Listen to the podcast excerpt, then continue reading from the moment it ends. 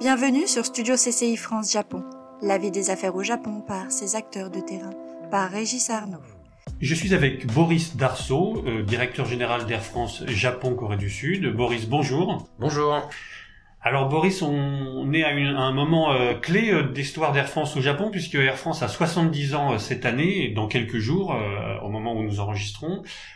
Peut-être on peut revenir d'abord sur la place du Japon comme destination pour Air France. Et si possible, est-ce qu'on peut découper l'histoire d'Air France en, diverses étapes depuis donc le premier vol il y a 70 ans? Écoutez, on va dire qu'Air France hein, est présente au Japon en continu depuis maintenant, comme vous l'avez dit, 70 ans, euh, ce qui montre toute l'importance du marché japonais pour, euh, pour notre compagnie.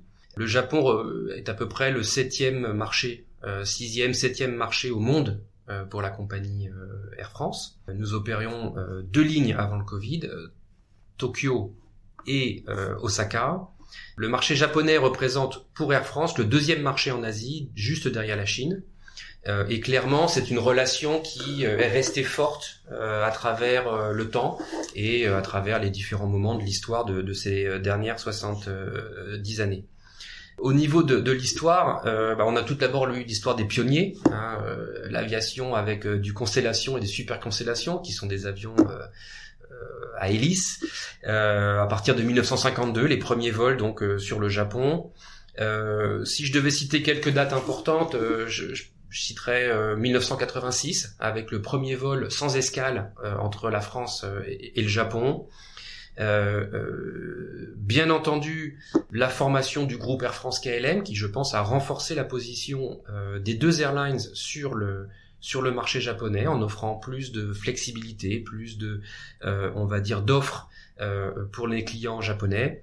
Euh, et enfin, 2014, euh, la, le doublement de la fréquence sur Haneda, qui est l'aéroport premium pour euh, Tokyo, et qui nous a permis d'asseoir une position très forte sur le marché. Ce doublement d'Haneda était normalement suivi en 2020 d'un triplement. On parlait d'un trois, trois vols quotidiens Haneda. Malheureusement, le Covid est passé par là et, et nous a amené à devoir réduire massivement notre offre. Euh, et je crois d'ailleurs qu'à à travers l'histoire, le, la route c'est beaucoup rétréci. C'est-à-dire qu'on passait avant par Anchorage et par, et par des étapes. Euh, oui, oui, euh, euh, nous passions. alors, je pense que dans l'histoire, on a d'abord, on est d'abord passé par effectivement ce qu'on appelle la route sud, donc avec des stops. Alors, je sais pas exactement où, mais sûrement en Iran, en Corée ou autre. Ensuite, il y a eu des vols par la route nord avec un stop à Anchorage. Euh, puis des vols directs qui de nouveau passent par la route sud cette fois-ci, qui est la route, on va dire, la plus courte. Et donc on peut voir aussi une évolution effectivement de comment dire des cartes aériennes en fonction de la technologie euh, qui est mise à qui est mise à disposition par les euh, par les constructeurs aux compagnies aériennes. Alors, on, on, j'ai souvent entendu dire qu'Air France captait une part assez significative de la clientèle locale par rapport à d'autres pays où, où euh, les locaux préfèrent voyager avec la compagnie de leur pays. Euh, les Japonais pourraient euh, choisir des, des compagnies domestiques naturellement, mais une grande partie se, se fixe, enfin, décide de voyager avec Air France. Est-ce que c'est encore le cas et pourquoi, à votre avis, les Japonais font ce choix du cœur quand ils vont quand ils vont en France? Alors c'est toujours le cas, c'est effectivement un peu une spécificité de la clientèle japonaise. C'est toujours le cas, je pense qu'il y a plusieurs raisons à cela. Euh, tout d'abord, il y a quand même un, un, immense respect hein, des Japonais pour la culture, euh, la culture française, et euh, on va dire l'envie de, de, de, profiter de l'expérience de l'art de vivre à la française du début du voyage à la fin du voyage, donc de l'entrée de l'avion à Tokyo ou à Osaka jusqu'à, on va dire, au retour au Japon. Euh, la deuxième, c'est aussi qu'Air France, je pense, a su s'adapter à la clientèle japonaise et, mettre à disposition de la clientèle japonaise des éléments qui lui permettent de se sentir, on va dire, à l'aise euh, lors d'un vol. Euh, et je citerai peut-être deux éléments. La première, c'est que sur l'ensemble des vols japonais entre la France et le Japon, il y a des, des PNC, donc des des hôtesses ou des stewards, des personnels navigants euh, qui sont japonais, donc natifs, pas qui parlent japonais, qui sont vraiment japonais que nous recrutons, soit en France, soit même au Japon, euh, pour assurer donc euh, que chaque client qui souhaiterait parler dans sa langue, sa langue maternelle puisse puisse le faire avec une autre personne dont c'est la langue maternelle pour se sentir s'en sentir à l'aise.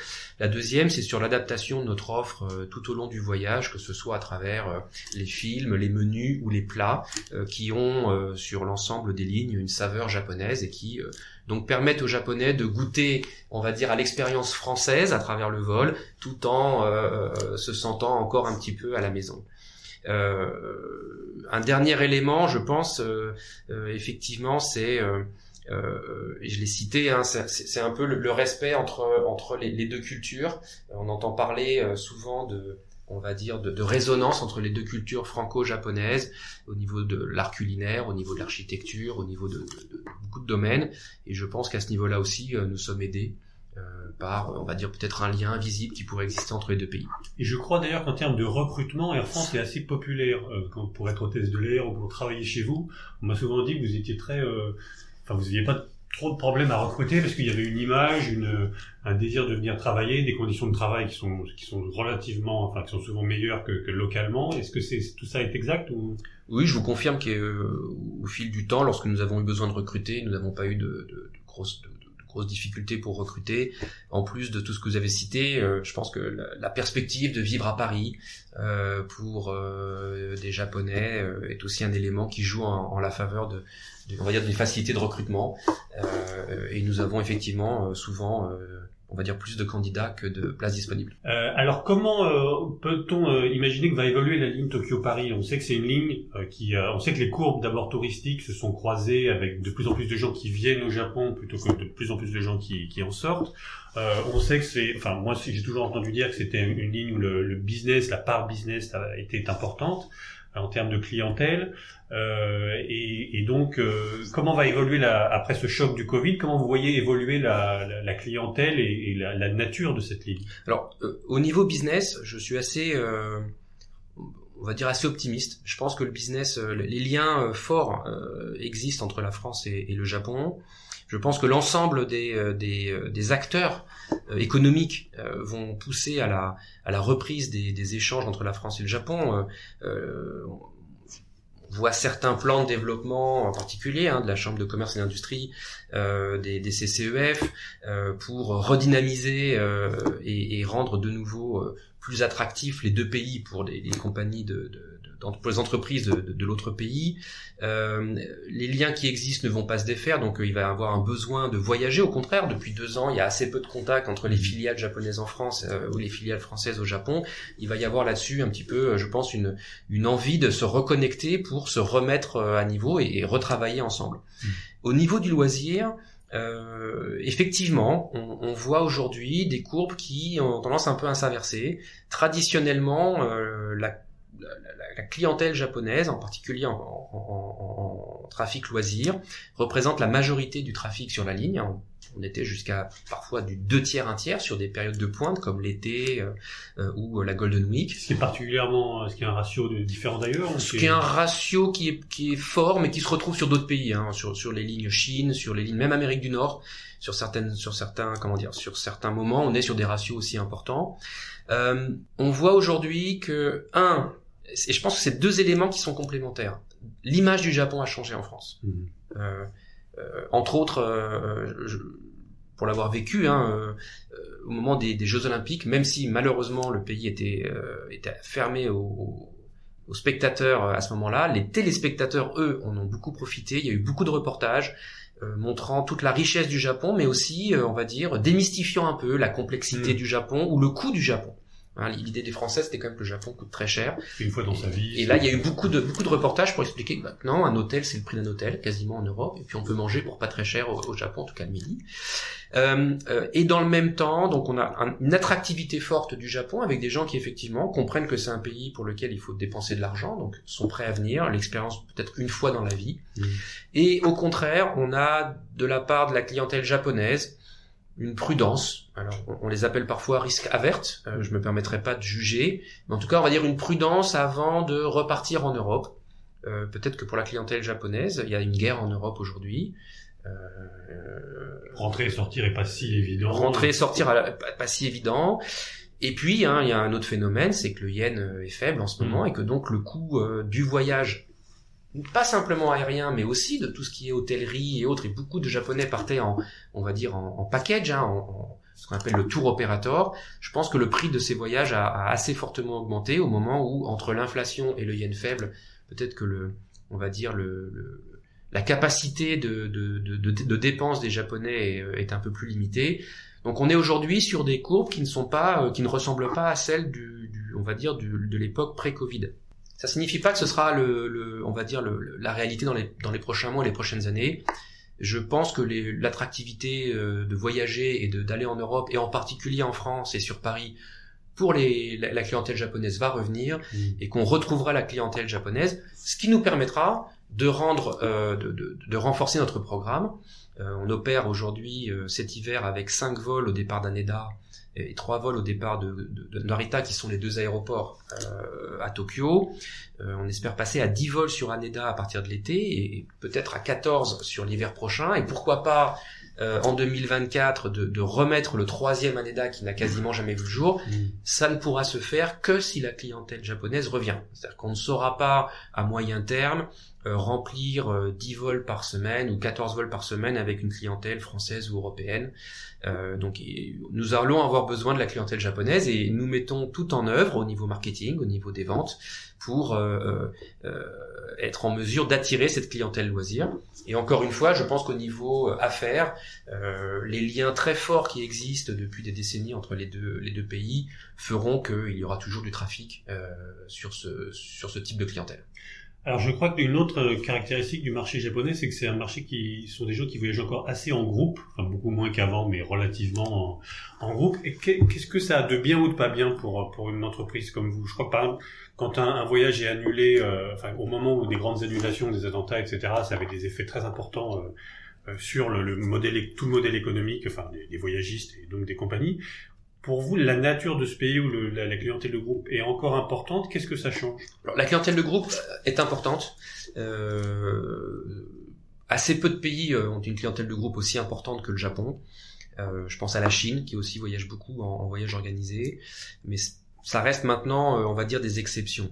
L'avantage de, de, groupe pour une compagnie comme Air France, il est tout simplement que bah, vous avez des volumes importants qui arrivent euh, donc vous sécurisez des volumes de vente importants et assez en avance. Donc vous avez une vision assez assez claire de, euh, de, de, de, ce que vous vendez, alors que sur une clientèle individuelle, on est sur euh, peut-être des réservations plus tardives, euh, qu'il faut peut-être, on va dire, monitorer de manière plus précise et, mmh. Le désavantage, c'est qu'effectivement, comme vous l'avez signalé, en cas d'annulation, cause euh, risque euh, terroriste, comme on a pu connaître dernièrement, ou euh, crise Covid, ou crise financière ou autre, là, on a des annulations massives qui impactent très fortement, et plus fortement que sur de la clientèle individuelle, puisque tout d'un coup, on a 40, 50 personnes qui s'annulent du jour au lendemain. Donc, il y a des avantages, des inconvénients. je pense surtout qu'il faut euh, on va dire, accompagner et respecter la façon de voyager des Japonais, la façon dont on entend une évolution du groupe, c'est que le, voyage de groupe continuera, mais sera peut-être sur des volumes plus faibles. Euh, on partira plus sur des groupes de 30, 40 personnes, on sera peut-être sur des, groupes plus petits, euh, pour des raisons sanitaires, mais aussi pour des raisons, on va dire, de, de, volonté de la clientèle japonaise aussi de pu être perçue comme un petit peu voyageant en, groupe trop serré mais plus en, en petit en petit groupe. L'avenir nous le dira. Alors une dernière question, on a l'impression d'être aussi rentré dans une nouvelle ère euh, sur le plan du prix du billet. Euh, on voit que le coût des, voyages augmente, que leur durée augmente à cause de la de la de la guerre. Est-ce que pour vous c'est une énième crise du secteur aérien euh, dont il va sortir, ou est-ce que c'est c'est une nouvelle normalité avec laquelle il, il, faut désormais composer et se dire que voyager à, Tokyo à moins de je sais pas 1000 1500 euros, c'est devenu à peu près impossible? Alors si vous me permettez, je vais, je vais, euh, je vais inverser, euh, je vais inverser un peu votre question. Vous dites le coût et la durée des voyages augmentent. Alors je pense que c'est plutôt la durée des voyages augmente, donc le coût des voyages augmente. Euh, clairement, pour une compagnie aérienne, vous avez trois facteurs de coût très importants le, carburant, l'utilisation de l'avion. Donc, un, avion, c'est pas uniquement un avion, ça, c'est un avion divisé par nombre d'heures. Hein. et puis, vous avez bien entendu le personnel, en particulier le personnel à bord, qui qui a un coût. Il se trouve que avec la guerre en Ukraine, on a une explosion des coûts sur ces trois éléments. On a un carburant qui a doublé de prix quasiment. On est passé sur des prix au baril hein, qui étaient, je crois, à 120, 130 euros à un moment donné euh, au, plus fort de la crise. On est sur une utilisation avion bien plus importante puisqu'on a, on ne peut plus survoler la Sibérie. Et donc, euh, euh, cela a rallongé le temps de transport, le temps de vol. Donc, ce qui nous a fait, donc le, le carburant est plus cher, les avions volent plus longtemps, donc on brûle plus de carburant et, en plus, de gens. Et en plus on utilise plus l'avion. C'est-à-dire que mhm. l'utilisation 14 heures, on va utiliser l'avion 16 heures. Et en plus, il nous faut plus de personnes à bord. Il faut savoir que euh, pour des raisons de sécurité, euh, sûreté sécurité, euh, nous augmentons le nombre de pilotes euh, sur les vols en ce moment sur le Japon pour euh, bah, pour leur permettre aussi de se reposer, sinon les vols sont un peu trop longs. Donc tout ça a fait qu'effectivement, si vous, ajoutez à cela un yen plutôt faible, euh, et que notre comptabilité se fait en euros, euh, vous avez aujourd'hui des prix de billets d'avion qui ont atteint effectivement des niveaux, euh, on va dire, relativement élevés. Alors, est-ce que c'est la, la, nouvelle normalité? Je ne pense pas. Je pense que euh, on voit aujourd'hui qu'un des éléments, en tout cas, est en, en évolution. Hein, le prix du pétrole est en train de rebaisser dernièrement. Euh, ce qu'on voit aussi, c'est que quand on augmente l'offre, on est en mesure de, faire baisser certains coûts fixes et comme je vous l'ai dit, on va augmenter l'offre sur le Japon euh, euh et que donc ces deux éléments-là feront qu'on les prix, euh, on va dire, euh, vont redevenir des prix qui seront raisonnables. En revanche, tant qu'on ne peut pas survoler la Sibérie, on garde l'élément durée, donc on garde l'élément coût supplémentaire. Et puis peut-être que la nouvelle normalité, ce n'est pas la situation pré-Covid et que le prix des billets d'avion sur du long courrier euh, est peut-être amené à être un peu plus cher euh, que euh, ce que l'on pouvait trouver sur le marché en 2018 ou 2019. Boris Darceau, merci beaucoup. Merci. C'était Studio CCI France Japon. À bientôt pour un nouvel épisode.